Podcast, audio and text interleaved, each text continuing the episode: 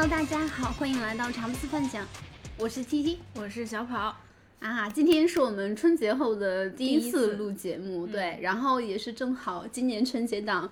呃，像之前说的，真的是，嗯，龙争虎斗，好作品非常多啊。然后我们今天的话，也是来谈谈今年春节档风口浪尖，就是最热的这个作品《满江红》。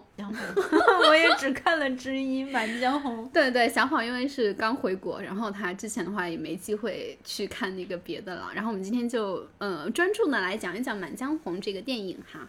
呃，然后还是先大大的预警先放在前面，我们今天节目会几乎全都是剧透，所以如果你还没有去看《满江红》，我建议你呃看完了看完再来。了再来听，嗯、要么就是你已经看完了想二刷三刷，那么我觉得你可以先去听了这期播客之后再去呃二刷二三刷。嗯，是的。好，然后还是老样子，我们先来一句一句话评价。小胖，你看完《满江红》之后怎么样？我特别喜欢，然后我我在我心中它是五星电影，我打五星的，就是豆瓣五星，在我这里就是要传世的电影，非常好，我特别喜欢，我觉得是最近张艺谋导演大概这近五年来他最好的一个一个电影，嗯嗯，我觉得首先国师的这个摄影水平啊，然后服道化就可以不用说了，他就是碰上好的剧本就会很牛逼。你看他像什么《归来》呀，《大红灯笼嗯。高高挂》呀，这些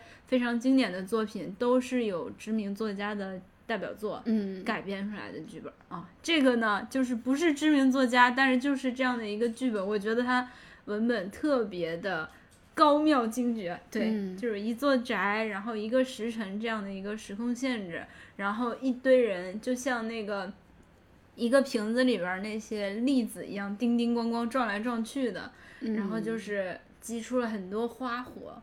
然后计中计中计中连环计，就是很棒，我特别喜欢。嗯啊，从你这连气都不喘的一长段话里面，感受出了你对这个评价确实很高。对对对，哦，然后顺便我说一句，你刚才不是提到那个张艺谋本身导演能力跟他的一个编剧作品的，嗯就是质量挂钩很，对吧？对强相关。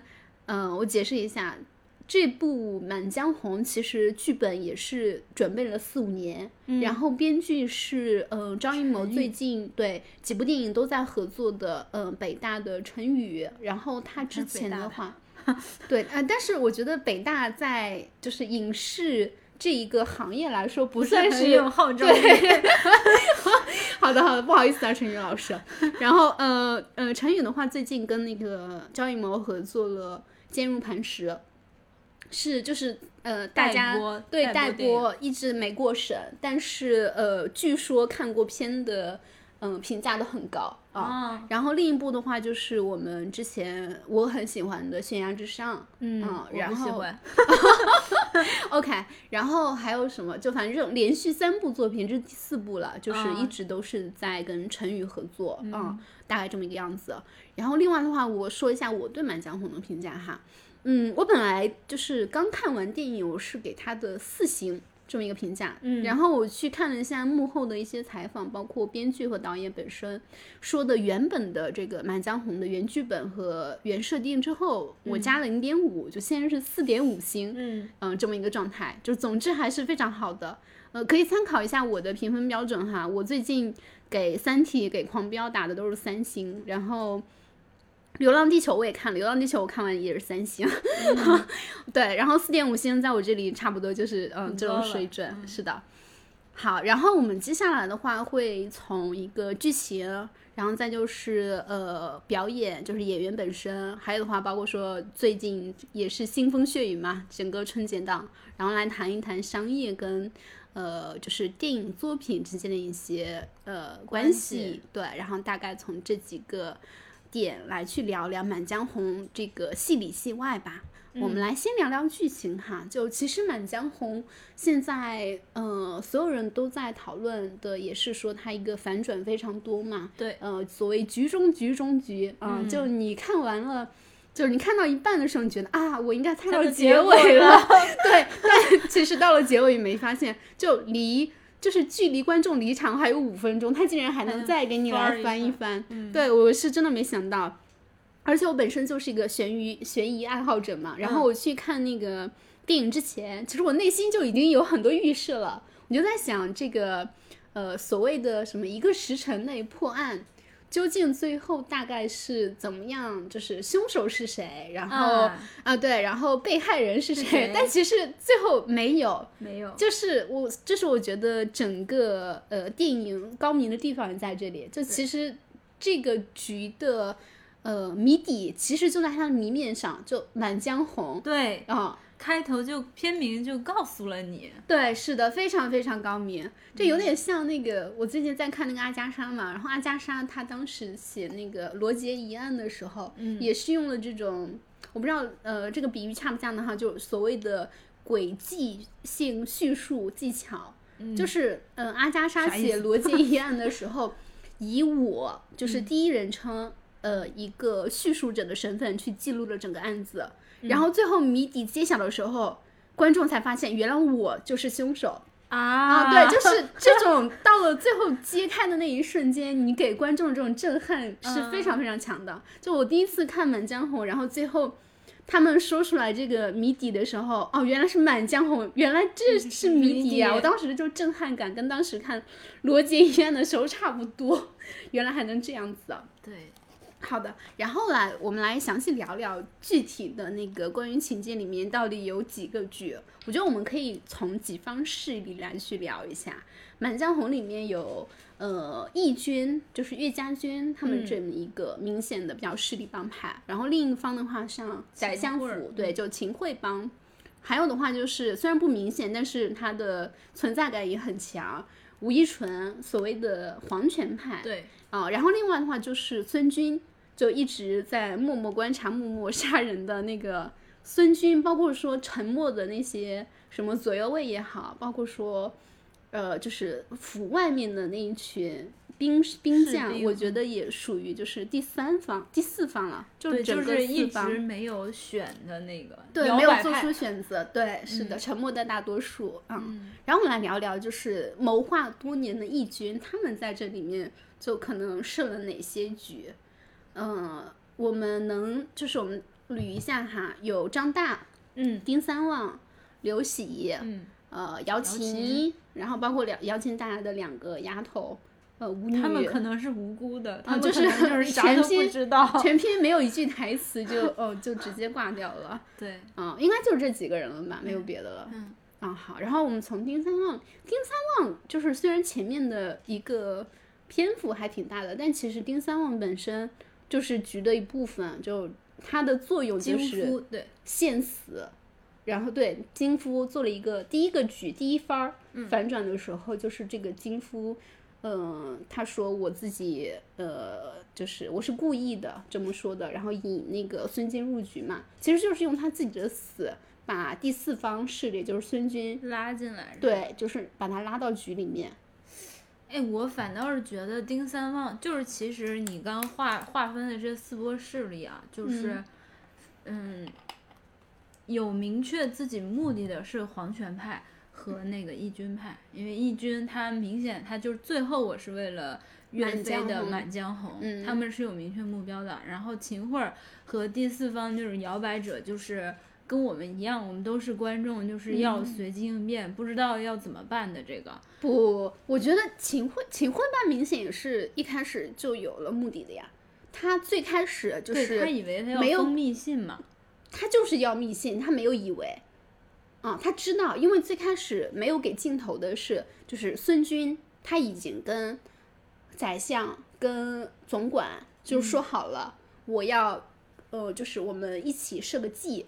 然后用这个计让张大他们乖乖的把信交出来。就其实他们一开始就猜到了张大他们是故意要要信嘛？对，是对他们的目标是是错的嘛？他他以为是那个信，对吧？不，我觉得信是真实存在的，不然为什么宰相要陪他们玩这一个时辰呢？如果信不存在的话，信是存在，上面确实写东西了呀。对啊，对啊，是呀。所以所以宰相。然后义军以及说那个皇权帮，他们三人都是为了征信，但其实义军是为了辞嘛，对吧？啊，对呀，是呀，他们三派都是有各自的明确的目的在的，啊，啊，行，反正这个这个先过去。我我本来是想说，就是丁三旺，就是要把义军派他的最终目的是为了词这样来去看的话。就是你会更好的理解前面的一些反应，因为其实看过电影的好多人都回来反馈说什么逻辑有问题啊。但是你你要是明你要明白他们的最终目的是词，对，就可能会很好的解释一系列前面的一个反应。而且就是有就是坚定目标的义军派，他也不是所有的人都很坚定，包括丁三旺、刘喜他们其实都有自己的。软肋或者是纠结，比如说像刘喜，他有软肋是桃丫头，嗯，然后丁三旺，我是觉得他他是一个反水者，他想活。丁三旺吗？对，没有啊，就哎，所以我们可以来讨论一下嘛，就是你想想丁丁三旺为什么会被拎出来，是姚琴供出来说打经有问题，嗯啊，然后就是他显然是被义军派先拎出来的，就是张大他作为一个打经的兵。然后呢？张大不是打精兵，丁三旺是打精兵。啊，对，丁三旺是打精兵，但是张大不是呃进去轮手的那一波嘛？嗯，对。然后丁三旺被张大他们拎出来了之后，丁三旺就是说，哎，反正我也活不了了，反正我就等死呗。然后，但是就是张大引诱他说，啊，你你其实是可以活的，你怎么样的？然后丁三旺他最后说，啊，密信在狮子底下。然后到了全军的面前演了一出假戏，结果他自己他勒着张大，他难道不是真想跑吗？他难道是不是就是为了让孙军？他也没想到孙军能一下子把他给射死，不是？这不是想活吗？这个我二刷的时候特意关注了一下，嗯呃，孙军当时确实是瞄准了他的肩膀射的，啊，这你怎么？这个我是观察到了，因为就是当时丁三旺。被射中喉咙的时候，孙军明显就惊了一下，因为你看他一开始就是他毕竟是个少年将军嘛，然后这么年纪轻轻的升到了统领、副统领，他肯定是武力值非常强的人，所以他在这种情况下，他不可能射歪，他也不敢射歪，所以最后发现结果丁三旺就是喉咙中箭而亡的时候，你说他主动送死，对他震惊了一下，他他这个就是主动送死，而且最后那个张大也解释了。张大在牢里跟孙军，就是说拉孙军入局，对，拉他入局。所以为什么丁三旺一定要跑到将府外面，就是要在众目睽睽之下，就在这上千人眼皮子底下被孙军射死了，孙军才没有办法掩盖这件事情，就是有嫌疑了，对，就是好像我跟你们是一边的，是的，就是我本来应该留着证人，但我却射死啊，对，而且也是因为。丁三旺死了，孙军才和张大一起去面见宰相。然后这个时候，秦桧说了非常重要的一句话，他说：“如果不破案，你就是有杀害嫌疑人的这个嫌疑，那被拖下水了。对你就是你就得死。”然后孙军这个时候，我觉得他是心里有点没底了。啊，因为我们现在是上帝视角再回来去聊这个剧情嘛，我们知道一开始就是镜头没给到的地方，孙军已经和宰相已经和总管商量好了，用局中局来去引张大他们这帮人，对，把那个信的内容给交代出来。但是呢，这个时候宰相忽然又来了这么一句：“你有杀害嫌疑人的，嗯，就是线索的这个嫌疑。”那孙军心里肯定觉得，我这最后。就假如说真的没有让张大把那个信内容说出来之后，我会怎么办，对吗？他这个时候我觉得心里就要有我怎么自保，就开始有这种打算了。嗯，对，而且你这样说让我想起来之前张大说了一句话，说孙军杀了那个那个那个将军，他原来那个将军叫啥？郭京飞演的啊，杀了王彪，然后又杀了金三旺，嗯，就是嫌疑就就有嫌疑了，嗯，啊，就可能是他们的设计啊。是的呀，好的，再再你说服了我，那再聊一下那个刘喜。好，刘喜我非常喜欢他的角色，就是他的 演员是那个呃于艾磊老师，于艾磊，他之前在那个《长安十二时辰》，包括说在《悬崖之上》里面，嗯，就是这三部作品完全完完全全就是演的形象都不一样，巨抛脸。对，然后就是给我的一个信服力也很强，就我能相信他就是这个电影里面的这个角色，嗯，就很厉害。然后于阿磊当时，呃，何丽说他交代了。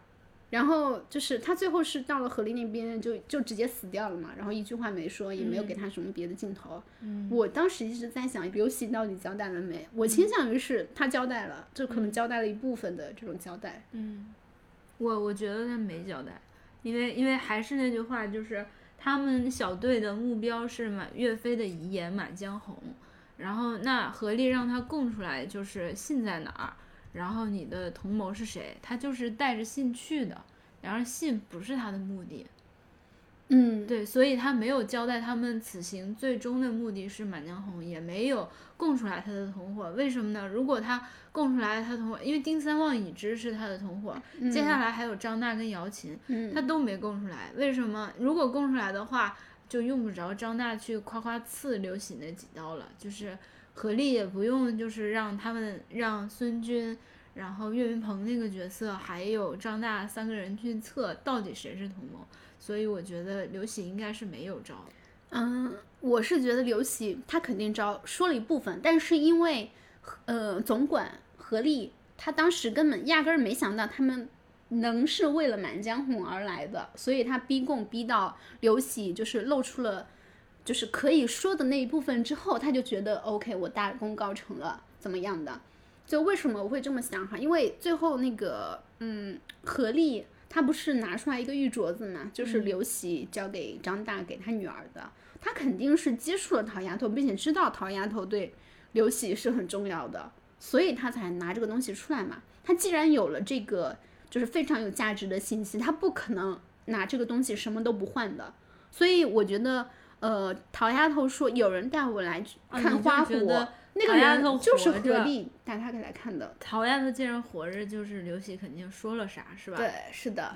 然后刘喜，我觉得刘喜刻画的好的地方也是，就是虽然他是义士哈，但是义士也有老婆也有孩子，虽然没成婚，但是就是他自己心里还是有软肋的这种，不是说我为了家国大义我就。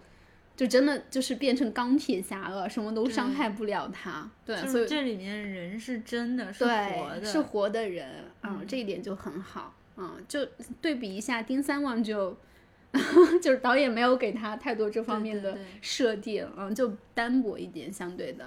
嗯，然后另外的话就是说，呃，刘喜他本身就是作为一个义士，他有自己的家人，有自己的爱人，有自己的孩子。就如果说能够让这种，就是他为什么就愿意去卖命？其实某种程程度上也是想着说，希望能让他的家人活得更好嘛，对吗？是吗？这也是他们很大的一个出发点。嗯，好，然后嗯，还有就是姚琴，姚琴她，嗯，就是大家对这个角色的争议很多是放在说。嗯，就是男权女权这个方面，就我反而觉得有点偏离了。我也觉得，我觉得 现在谈论这种事情，简直就变成一种政治正确，就什么事情，女的一出场一定要女权、女性主义，就这种事儿。嗯，就是那你说，呃，在宋代那个时候，本来女性就是被压迫的。嗯，你你你想让就是在那样一个语境下，一个女的想，是的，就就是就哎。就是不要跳脱了，就是影视作品的历史背景来去谈论这件事情。我觉得有一点感觉，为了表达一种情感，在这儿硬黑。其实我也能理解为什么，就是蛮多，特别是女性本身去说瑶琴这个设定给他们带来不舒服的感觉。我第一遍看的时候，有很多台词，就就是特别是关于瑶琴的，也让我觉得不舒服。就是因为我们去谈论这个作品的时候，肯定绕不开他的作者本身嘛，就是张艺谋。张艺谋都七十多岁了，就是作为有自己局限，对他肯定是有自己局限的。然后他去描述姚琴这么一个角色的时候，他把重点放在了就是戏子也有家国大义，就是再小的人本身他也能够做出大事情，就是匹夫撼大树这种立场来看的嘛。但是他去用很多细节刻画他的时候，我们就会发现，就这个细节本身会让很多作为女性的我们来说感到很不舒服。比如什么？就比如说，就是关于他的贞操啊什么的，特别是姚琴她自己特别的向那个张大解释说，她其实跟金人并没有发生关系。其实就是我们自己其实真的不是很在意这种事情，或者说就是在女性的角度来讲，这个事情重要吗？哦，对我为什么一定要强调呢？所以我说的就是那个，你为什么要强调？首先在宋代那个背景，嗯然后呃，沈腾进来第一次他们两个相遇的时候，嗯就是说。你那天晚上跟金人办了多啊少次？他问了两次，然后那个被何丽说脑子里净想些龌龊事儿。嗯其实这个就是一些伏笔，就是张大很在乎我们之间的一个一个事情，所以后来嗯姚琴这样这样说，我觉得就在现代女性看来，你觉得没什么样，但是而且虽然姚琴她，你想想她本来就是青楼出身，贞操这个东西对她来讲当然不重要，但是她在意的是。张大的心情，所以、嗯。所以这样，我我说不要脱离宋代的背景，是在说这个。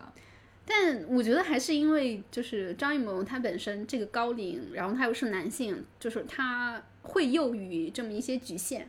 嗯，就是我们去给他开脱，这个当然是就是也有自己的理由了。但是如果他在下一部作品里没有这种呃我不觉得这是开脱，我觉得，我觉得这就是当时的人会会那个啥。我就是因为我觉得我这个不算开脱了，这个就是他本身固有的局限性，这个没办法，它就是这样子的。这是历史的局限性，就是历史局限性局限了那个时代的女性，也局限了她，我知道，所以会有这样的呈但是。你就是作为现代人来说，假如说是一个二三三十岁的女性导演来去拍，我觉得她绝对是有更好的处理方式去把这段事情处理出来的。对，嗯啊，这个是我说的作者的局限性。嗯啊，但这个就是在电影里面不是特别。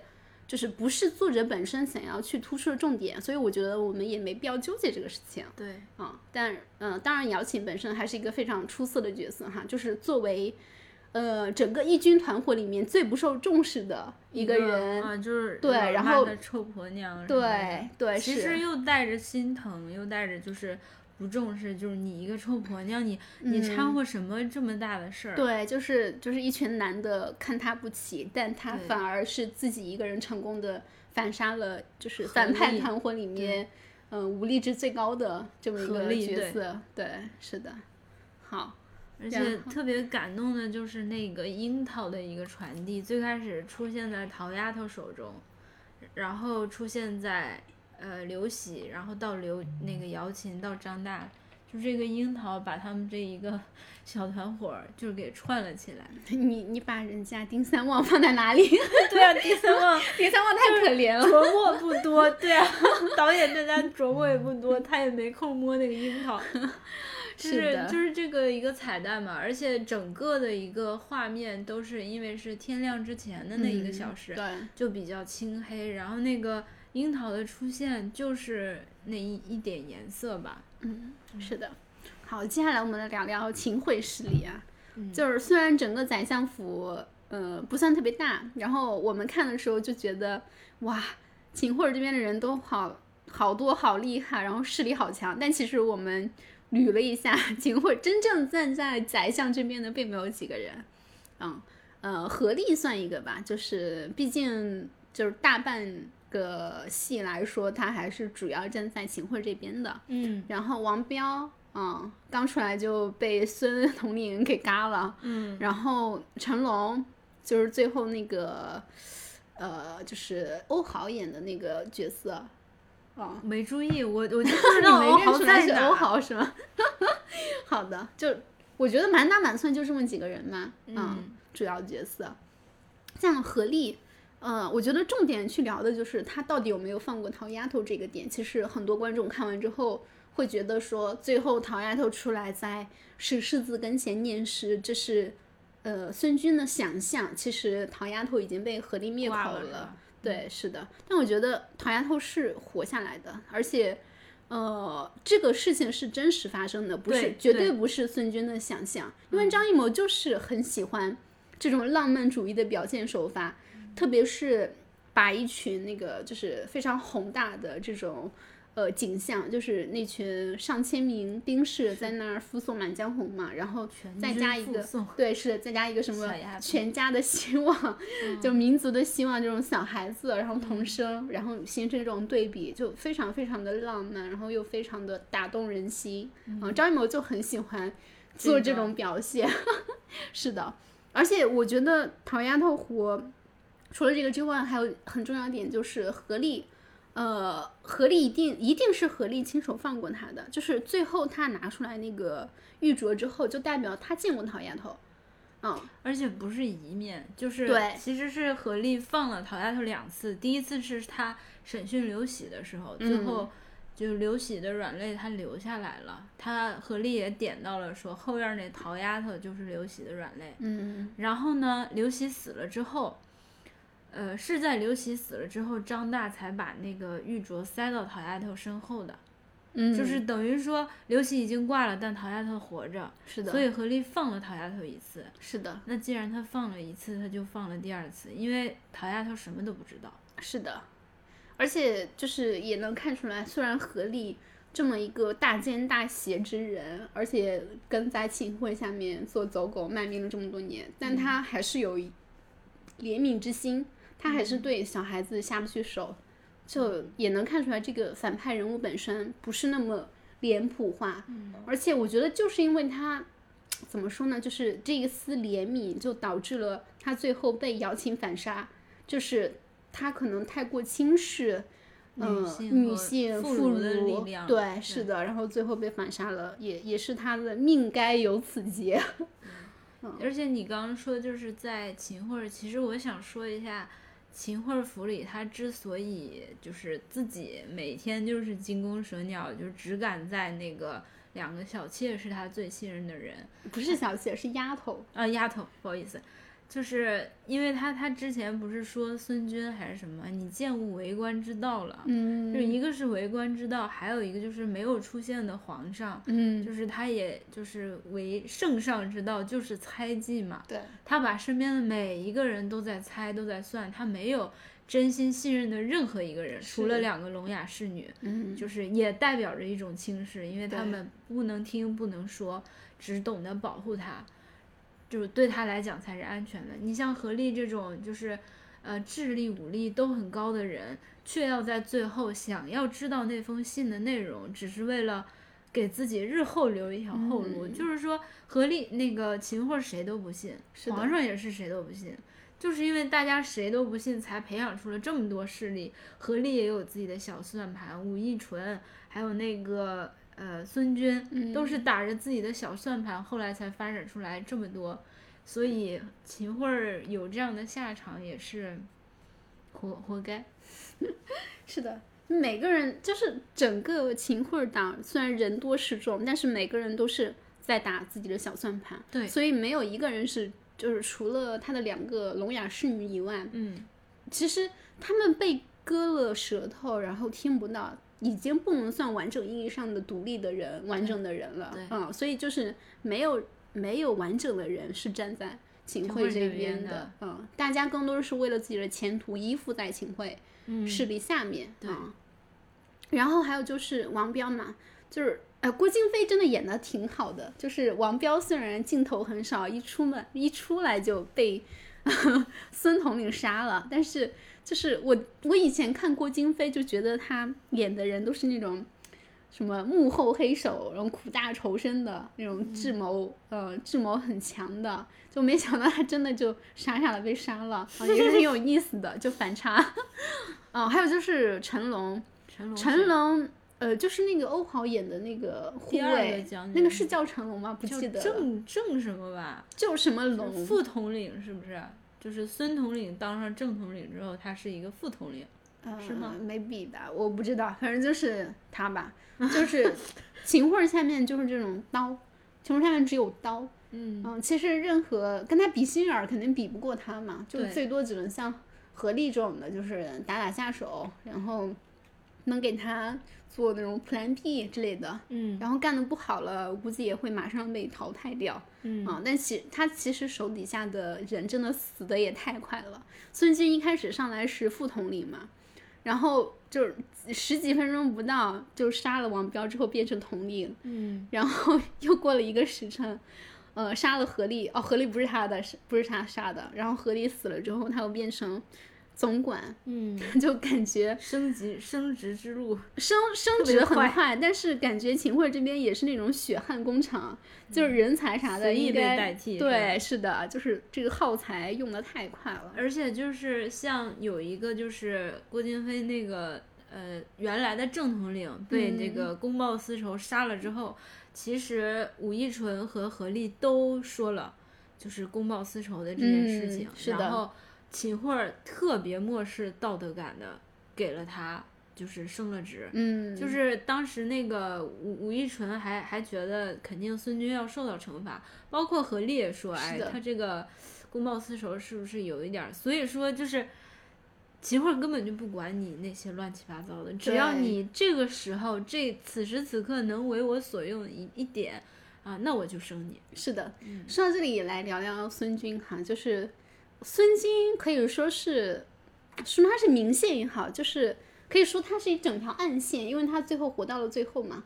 然后，嗯、他跟那个就是王彪，你刚才提到说好几个人都说他是公报私仇，我觉得他应该就是公报私仇。啊，对对，他就是就是性，他前期其实是非常非常，呃，标准的秦桧手底下的走狗势力的这种画像。对，但是他有一丝人情在，是的就是就是在他出场夸夸斩了，二话不说斩了两个那个之后，嗯然后对张娜说你那个啥，就是有有。他就是公私不分明的这个，是的就是的显然，那你按照要查案，你得把张娜杀了，但是因为是我大外甥内侄大外甥，就是他还是会，然后，而且我觉得这儿特别好的一点就是，呃，最最开始孙军踢那个张大，就是说你这个败家子儿，败家子儿，然后就是在这一系列的过程中，把张大跟孙军之前的前尘往事带了，就是有了一个画像，就是嗯我姐很感激，然后养着我，是的，出了你这么个败家子儿。然后后来他又又是在两轮对话当中完成了就是过往的一个雕塑，嗯，也对孙军这个人的成长都有了一个就琢磨不多，但是你觉得都很扎实、很是的精炼，，是的所，以就是文本很厉害。对，而且孙军作为一个就是完完整整的秦桧派，到最后倒戈变成义军派，这中间的几个重要的转折点就也很有意思。一个是我们最开始提到的，他呃，就是从秦桧派变成开始为自己有点摇摆了。嗯，那个时候就是丁三旺死掉了嘛，他觉得不能独善其身了，对没办法了。然后还有一个点就是孙军拿了那封信，嗯、那封信，我觉得他拿那封信是很关键的，就是他开始思考了。就是虽然中间我们就是看到孙军一直在杀人不说话，但是就是好像看上去没有在想，没有再去琢磨。包括说张大说过那句台词嘛，他说你要不要也想想他跟孙军说的，就其实当时观众听到应该也在想，就对嘛，为什么就你一直在这儿杀人，然后跟着行动，但是都没有自己的主意？但，其实孙军那个时候早早就有自己主意了，就还是在说，就是故事一开始之前，孙军就跟秦桧儿定下了这个局，嗯，所以孙军其实是两方他都知道，他知道张大他们这边在做局，也知道秦桧儿在做局，同时他作为这个就是双方势力中间的这个。就是摇摆着的这个人，他其实要花很多的时间去做思考，才能最终决定我到底要选加入哪一个？对，我要到底加入哪一个？然后最开始就都不说加入这个事情，最开始他就是秦桧那边的。后来秦桧因为那个林三旺的死怀疑他之后，他觉得不行，对我不行，我这个时候要为一下我自己，然后从那个秦桧那边撤出来一点。然后他拿信，他拿信，我觉得这个时候他就变成了中完全的中立派，就是为了为己派。对，啊、他开始想我怎么能在这种局面下下对保住自己的命。他中间也提过几次嘛，特别是跟张大说的时候，他说最重要的是活命，嗯，啊，这个倒没注意。对，就是呃活着才有，就是你人死了什么都没了，大概这个意思的啊。然后他当时那个呃从何丽那边拿手信。然然后包括说去跟那个吴依纯，还有跟张大他们三个人 在那边就商量到底谁来看这个信啊、那那个那一场戏我觉得很有意思，都是在那捂着，对对对，就很有意思。效果。嗯，包括说到最后那个孙军到底什么时候变节加入义军派的？嗯，哦，这个节点，我觉得就是每个观众都应该有自己不一样的一个答案。对啊，这个就是孙军说时时刻刻想，时时刻刻的不想，是的，就是他可能他自己都不知道怎么怎么那个啥的，就包括那个呃，他他最终完成成长，就是肯定是转变加入义军，那肯定是张大跟他在牢房里说的那段话嘛，就是前尘过往都交代了，还就是。给他什么啊？你不把我那个精忠报国划下去？但是我觉得孙军在划没有划掉精忠报国的时候，他可能只是受到感动，他也没说，就是我就加入你们了。嗯，啊，就是就是他始终在摇摆，就是一直就是把他推到这儿了，他不得不。所以你觉得是在牢房里的时候？对，我觉得是一直的一个积累过程，嗯在牢房里，就是他最终嗯，我我如果是我来答这个题哈，嗯就是我的答案还是接着刚才说，孙军变成中立派，嗯变成中立派就是他抽走了那个信嘛。他什么时候变成义军派的？我觉得是就是他在刮那个“精忠报国”嗯这四个字儿的时候，他没有刮掉，嗯然后张大也知道他没刮掉。嗯我觉得这个时候他就是在给张大信号，嗯，就我是你们的人了。不然的话，因为他没有刮掉这个事情是非常明显的，嗯。就是他在给自己留罪证。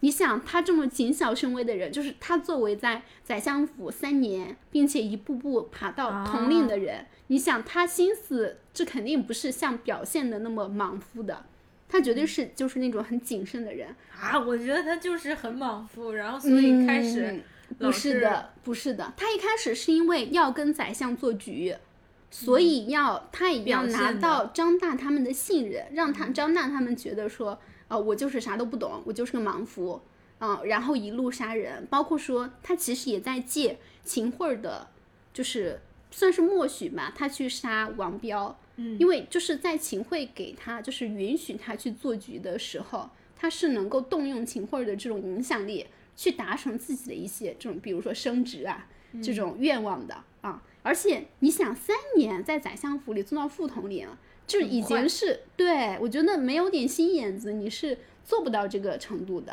啊。然后他如果真的在这种就是已经非常危险的情势下给自，己留罪证，对，给自己留罪证，他一定是下定了决心的。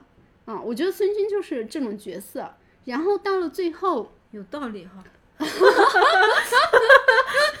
对嘛，就是因为就是他给了那个张大这个信号嘛，张大后面才知道我我是就是已经把他慢慢的拉到我们这边来了，我们后面是有希望的，对，所以到了牢房里之后，张大才就是一言不合就开始跟他讲小时候故事，然后包括说把他们的那个局就托就是全部说出来了嘛，不然他凭什么去信孙军呢？就因为孙军在他也面前流了两滴泪嘛，不是这个，就是你你的这个解释我，我承认很有说服力，嗯。但我的这个解释也说得通，就是就是他他就是掉了两滴在他个人成长的过程当中，就是 完成就是选择的过程当中，他在刮的时候，我我我还是可以认为他完没有完全想好，嗯，然后呢，就是，但是张大说过，我在那个岳家军那边说你是我们的最后一个，大家都嗯。觉得我异想天开。他俩当时就是死定了，就没没有别的可以翻了。嗯，然后反正左右都是死，张大其实就是有一点像，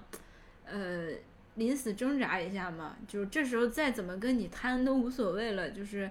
呃，争一下，然后说了一下啊小时候的过往。你是少年将军，你看看你，刚刚就是都没把我刺身划掉，你最恨别人叫你走狗，你是大宋的将军啊！这个嗯都是在拱火，嗯，就是都是在为了孙军最后的一个成长和反叛来做的一个一个一个注脚吧。嗯，我觉得这也是一种解释。我觉得我们还忽略了一点，就是孙军和秦桧儿那个时候的目的还没达到。秦桧是要信，嗯要信的内容。那个时候为什么张大能活下来？就是因为他还没把信的内容说出来，同时他所有的同党都死掉了，所以他是死不了的。嗯，因为秦宰相要信的内容嘛。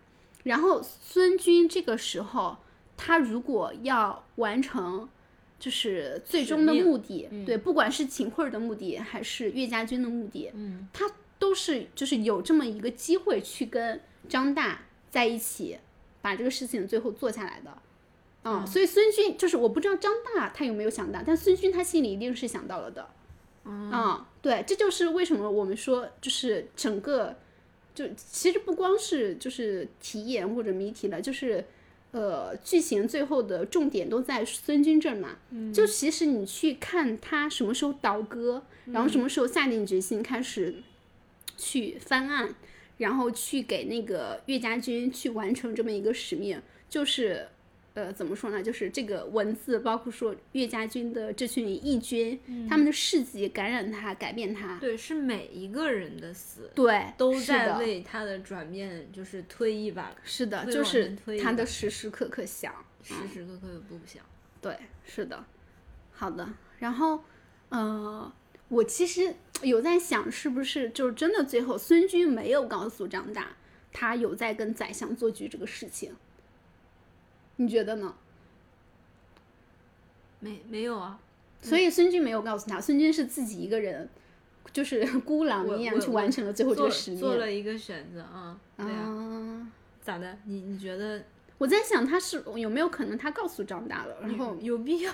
对，也是 这么想，确实没必要。而且孙军前面做了那么多事，其实都没有告诉别人，就是。所以他永远代表他自己。对对对，这个这个电影真的很适合二刷，你二刷能看到应该有很多细节。你二刷了是吗？对，我二刷去专门去看了很多细节，讲的只是头头是道的。对，因为我一刷完，就是最后真的太震撼了，没想到那个谜底是那个嘛。然后我想前面肯定有很埋了很多种小的细节在里面，就是等着观众二刷去发现的。然后二刷确实看到很多不一样的事情。你刚刚说谜底，我们也可以说一下，就是因为我有一些朋友也会觉得啊，最后就是为了一个词，就是有必要吗？至于吗？觉得很没有说服力。但我觉得就是因为最后是为了词才更震撼，对吧？是的，对我们都是这个党，为什么？因为本身 这个利益就搁在这了嘛。就是我们虽然说文没有高低嘛，但是有的时候你这个。就是你在想什么，然后这个东西真的很有影响力。你如果说杀人还是诛心，对，杀人诛心一定一定是要把秦桧那个狗头割了，然后大家才满意吗？还是说不，我就留着你看你背负全就是什么世界的骂名，然后就是你身败名裂，就是相当于你受活寡嘛。嗯。就很多人会纠结说，为什么孙军都到那个份儿上了，还不直接把秦桧杀了？我觉得有两个原因哈，一个是这毕竟是一个就是以有史实依据做改编的。秦桧不是在这对，秦桧秦桧是病死的，不是被刺死的。哎哎，不是吗？不是他就是在什么丘陵渡还是什么被杀的吗？那个是岳飞。不是，是有一个意识在哪啊？秦桧病死了吗？待会儿下课我补一下作业。反正就是在这个故事发生十多年之后，秦桧才死的啊啊！尊重史实。对，是的。然后另外也是，就是像那个导演他在这个电影里面所表现出来，借孙军之口说出来那句话就是，嗯，你的命不值得，就这么多义义士给你陪葬，对，陪葬不值得，为了你这一条狗命。对。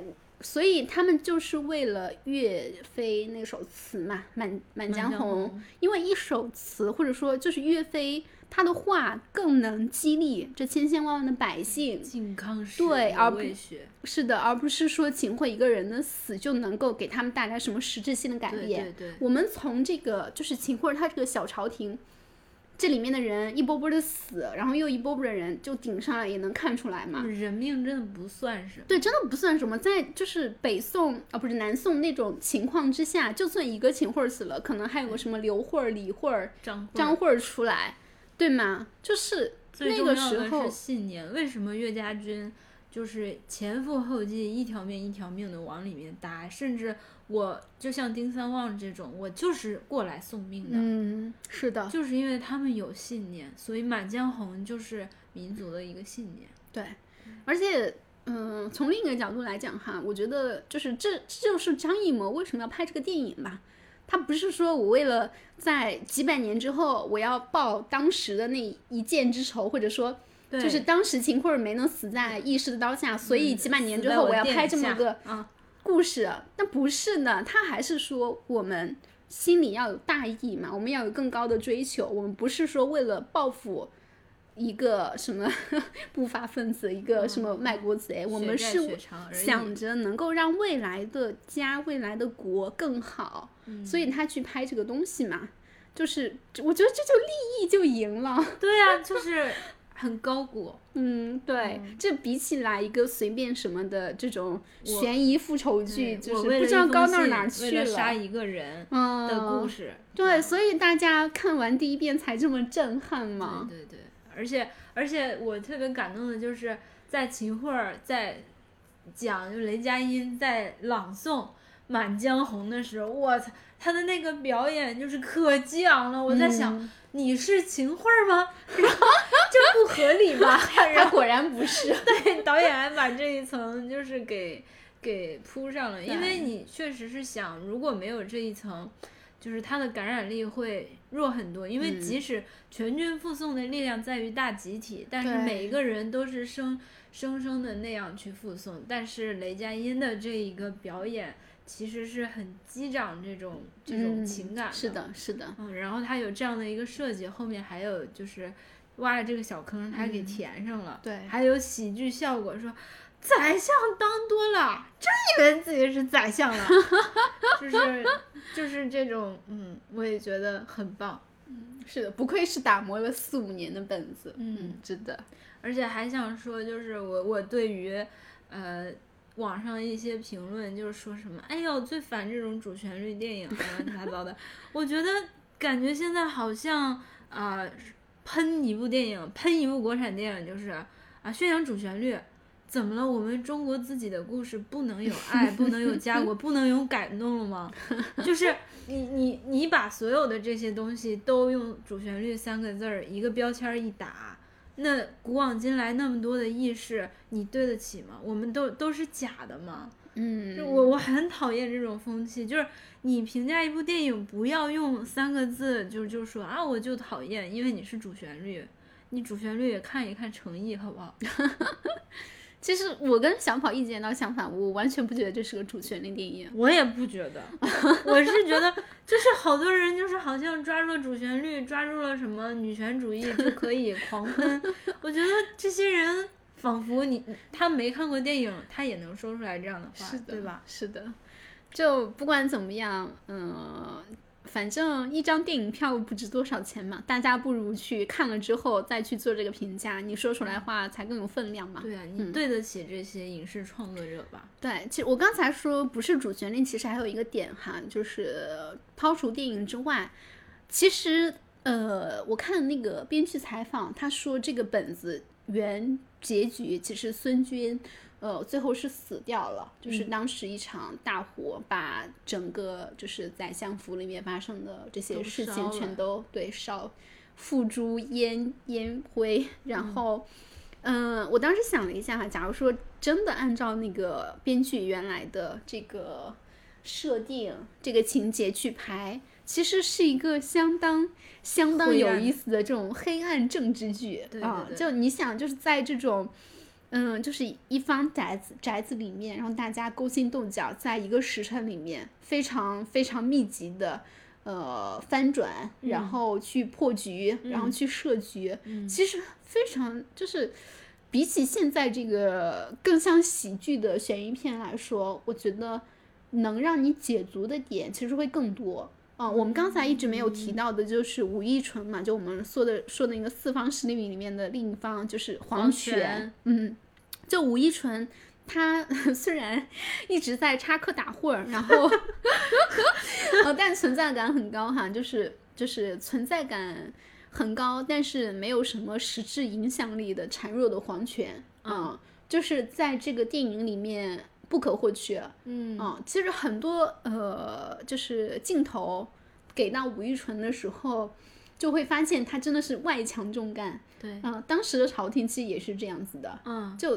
当你的呃，就是国家没有力量的时候，不管是在外国人，就是还是在还是在自己的自己国民里面，其实都没有没有任何的意义了。所以吴玉纯说：“免死金牌没有用啊。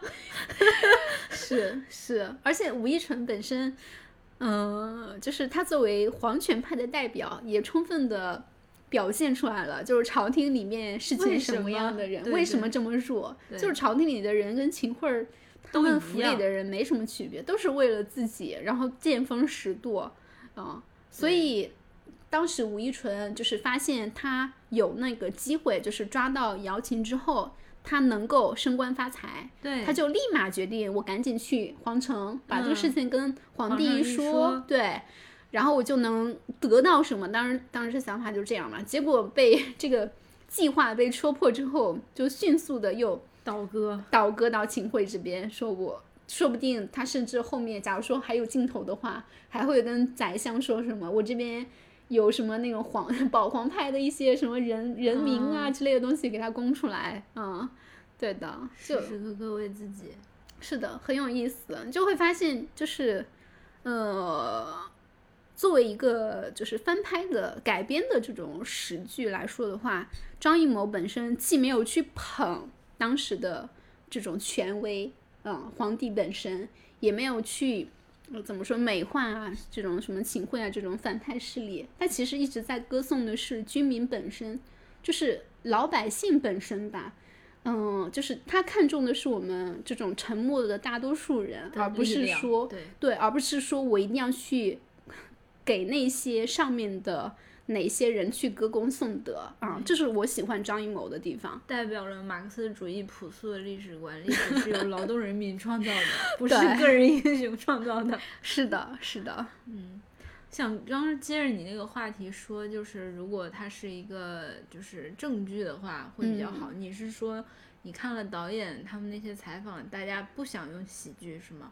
嗯，陈宇当时的采访说，这个作品一开始就是一个就是很黑暗的那种悬疑剧，嗯然后也没有任何的喜剧元素。后来呢，就是就是有投资嘛，投资定下来了，呃，然后说要放在春节档。啊呃你如果就放在春节档，那肯定对啊，不能按原来那个设定拍了嘛。而且放春节档嘛，就明显我还是要赚钱的，就我一定要票房拿到就是怎么样之后才能赚钱。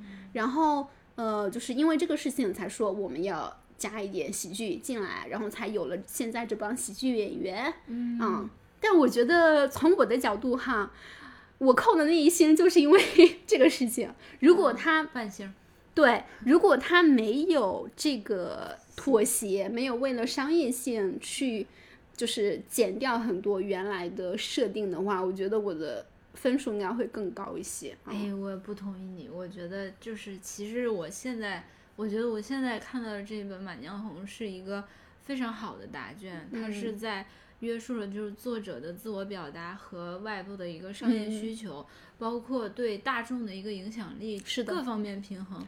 都是一个很好的答卷，就是我们平时写作文的时候，你要给你无题，让你随便写，你反而不知道要写什么和从下笔。正是因为那些限制越来越多、越来越多、越来越多，才有了一个就是畸形的这种蝴蝶。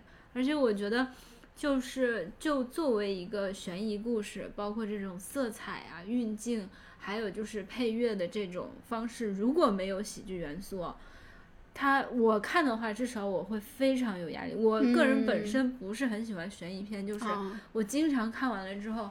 啊，好累啊！就是瘫在那个椅子上，就觉得我得喘一会儿，我才能出去。嗯但是反而有了这些喜剧的元素之外呢，我又觉得就是它就是会把这个节奏和张力调动的更开。嗯。啊、又比如张大这个，他就是一个臭无赖的，原来是一个臭无赖嘛，从孙军的转变，呃描述，嗯。呃到就是变成了一个插科打诨的，但是是有了一个致死的信念的一个岳家军的一个转变，比嗯。就是上来一个很伟光正，就是勇士，我上来我就是一个勇士啊！我为了岳岳将岳飞将军的遗词，这种这种的角色更有说服力，就是一个一直想活的人，嗯最后赴死。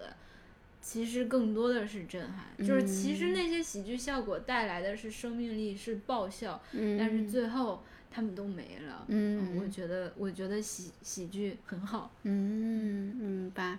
其实从我的角度讲，呃，倒不是喜不喜剧的事情了，只是说，因为呃选择了这个时间点上，又选择了做这种妥协嘛，那他肯定是说我作者线跟我的传播嗯，要做一个平衡，嗯，就是更多的人看，那就代表了说你所传达出来信息量一定会被压缩，嗯，就是如果说为了达到说，呃呃更强的一个传播范围，那做这种妥协是必然的，或者说，假如说张艺谋觉得。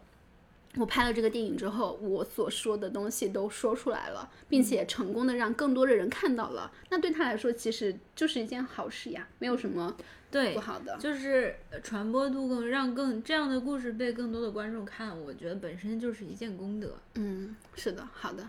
然后我们最后的话来聊聊，就是电影里面很多人都说那个就是演员的表现都很好嘛，就是基本上没有呃没有拉拉胯的，然后大家的演技都还不错。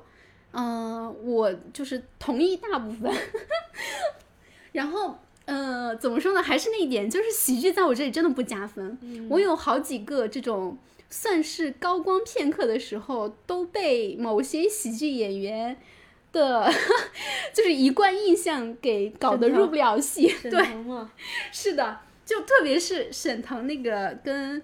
呃，就是被那个孙军刮那个精工精忠报国的时候，啊，就那个其实就非常非常非常就是能够体现他演技的时候，但是看到他那张脸，我真的我觉我其实觉得沈腾的演技完全 OK 没有问题，嗯包括就是这个比较几个刻苦，就包括他刺刘喜，就是那个场面，嗯就是还有说，呃，咱就干不下去了，这不嗯是人干的事，捅那么多刀，我都觉得沈腾的表演很好，但是嗯。问题就出现在他那张脸上，对他的脸真的不出戏适了。合，我的天呐，就是精忠报国的时候，我看了两场嘛，嗯两二刷，每一场都有观众笑场，就我没笑哈，我精忠报国那种对，精忠报国，观众笑场，哦，我真的是，就是，嗯、我真的诚挚的建议所有我喜欢的这种演员们，特别是正剧演员，不要上太多的综艺节目，不要演太多的小品，别上太多春晚。对，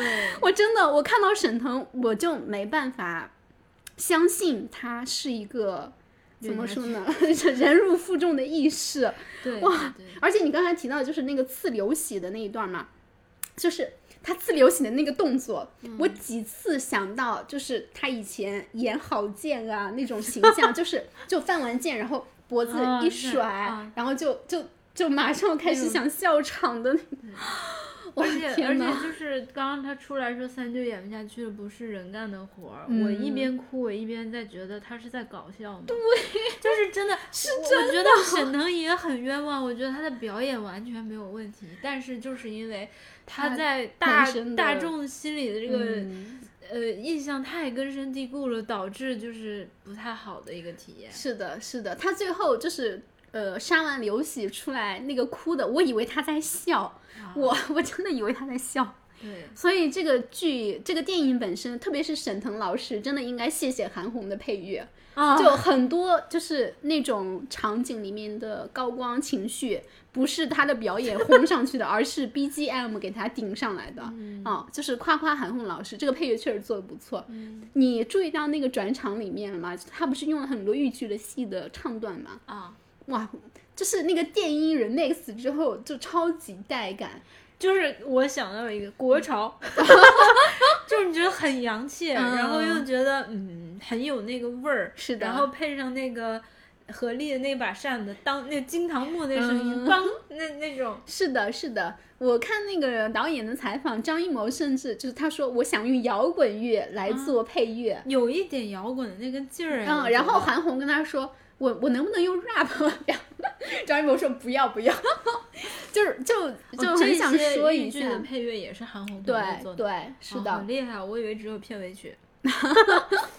呃，就很想说一下，就韩红跟张艺谋其实有点类似嘛，都属于那种什么，在某个领域已经好好几十年了，然后也是这种老前辈，但是他们面对这种新潮，就是非常非常开放的一个态度。对，嗯，包括说，呃，就是电影里面其实也用了蛮多这种新人的嘛。就我很喜欢张艺谋的一个，就是他其实是把电影当做一个大家的事业来做的。嗯就今年不是很多人说，就是《流浪地球》支撑了什么电影工业嘛？我很想说，张艺谋这种拍片的手法、拍片的方式才是真正的电影工业，好不好？而且而且张艺谋的产量多高啊！对啊最近这两年，就我我真的很无语，就是呃，张艺谋两个月能够拍出来这么完整，就是整个这部电影是电影拍两个月吗？是的，两个月，但是他的剧本就是写了四五年，哦，这才叫电然后他影工业。对啊，就是这才是电影工业好吗？然后最后交出来的答卷，就是观众也很满意，投资方也很满满，意就没有一个环节是弱的。对，然后这才是健康的电影工业。我嗯希望中国的电影未来能够，就是所有的好片子都有这种成熟的工业环节去做支撑，而不是说像某些科幻片那种什么因为预算超支了，然后不得不在原来的就是成本上再加个多投个几亿，这种从业人员也太惨了吧。唉，好吧，嗯，还有就是张艺谋里面用了那个一年一度喜剧大赛的那个演员，你看到了吗？一个都没看到。张弛，就是就是孙军的季的吧？呃第一季哦，张弛第一季的。嗯，孙军的那个右右后卫嘛，嗯，然后本身哦，就是他贡献了，说那你再听一听，我这不再听听吗？对那个傻子，对 对很有意思。嗯，好的，然后再说一下那个，就虽然说喜剧演员用的很多，但我觉得里面有一些喜剧演员演的还是不错的。魏翔啊，魏翔，魏翔我很喜欢，他演那个金人，谁呀？啊，金人，然后上来被被杀了，就是那个使者还是翻译官？当然是说了话的，那个怎么怎么就好了？就就因为我之前看过他那个杀手不太冷，啊，你就是对比别的那个表演，就是他是一个很搞笑的人，但是这次很正常的演了一个很这种角色，是吧？不是他演那个金人，真的就是那种反派的劲儿，我觉得还是很嗯很对的，嗯，而且那个。呃，还有谁？就郭京飞老师刚才夸了嘛，说他演傻子演的还挺 挺像。然后岳云鹏就不说了，我觉得岳云鹏比沈腾在这部里面更有喜剧色彩。对，而且岳云鹏的用处就是恰到好处，他嗯就是一个很值得嘲笑的这种丑角然后跟他本身的气质和大众对他的一个感受度是完全贴合的。对，导演用的很对。对他不像，就是也他也没有说啊多么超出自己的表演，嗯没有，就是他放在这儿是合适的。但是沈腾就是背负了那么多，但是却 没能撑上去，所以会觉对得有点遗憾吧。对对对，其实我觉得比起呃，可能有点拉踩哈，我觉得像是黄渤或者是徐峥，嗯他们去来演这个角色的话，应该会比现在效果会更好。你说演张大这个角色是嗯？啊是的因为他们有喜剧的这个这个，底子，但是又没有就是那种很强的刻板印象。对对，是的。然后我们再来说里面，就是孙军，易烊千玺演的这个孙军，做一个从头到尾的主线。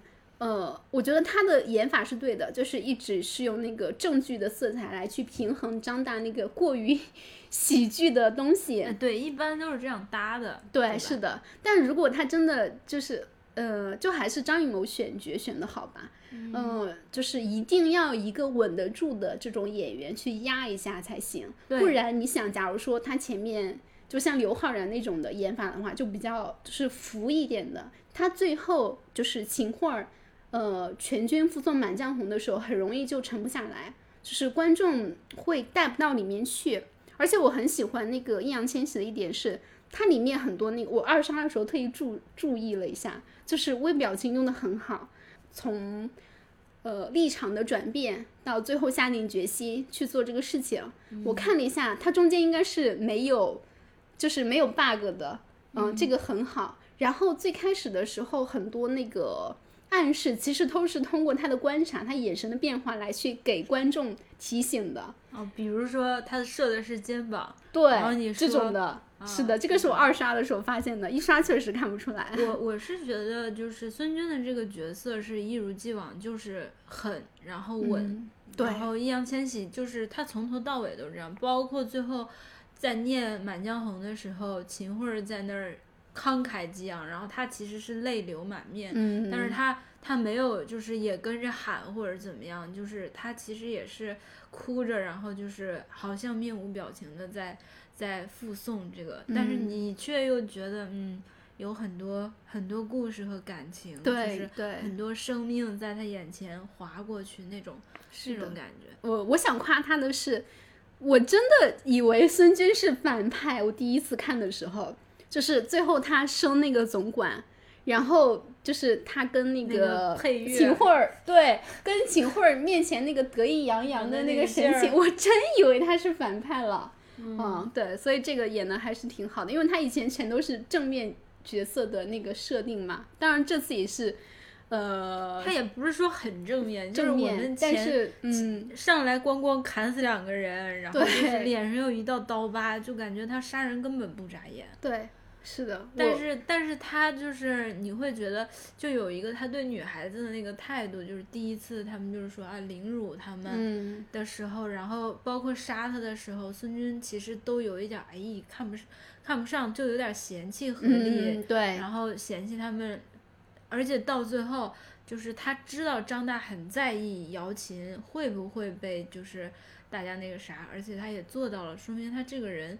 没有那么狠，就是他他是有人人性的这种这种在的，而且他的这个有人性不是到了最后转变的时候才忽然变得有人性，而是演员在表演上一以贯之，他从头到尾都是既狠又有人性。嗯，你去二刷你能看出来的，这个东西还是挺明显的。嗯，最后总结一下，呃，《满江红》是春节档。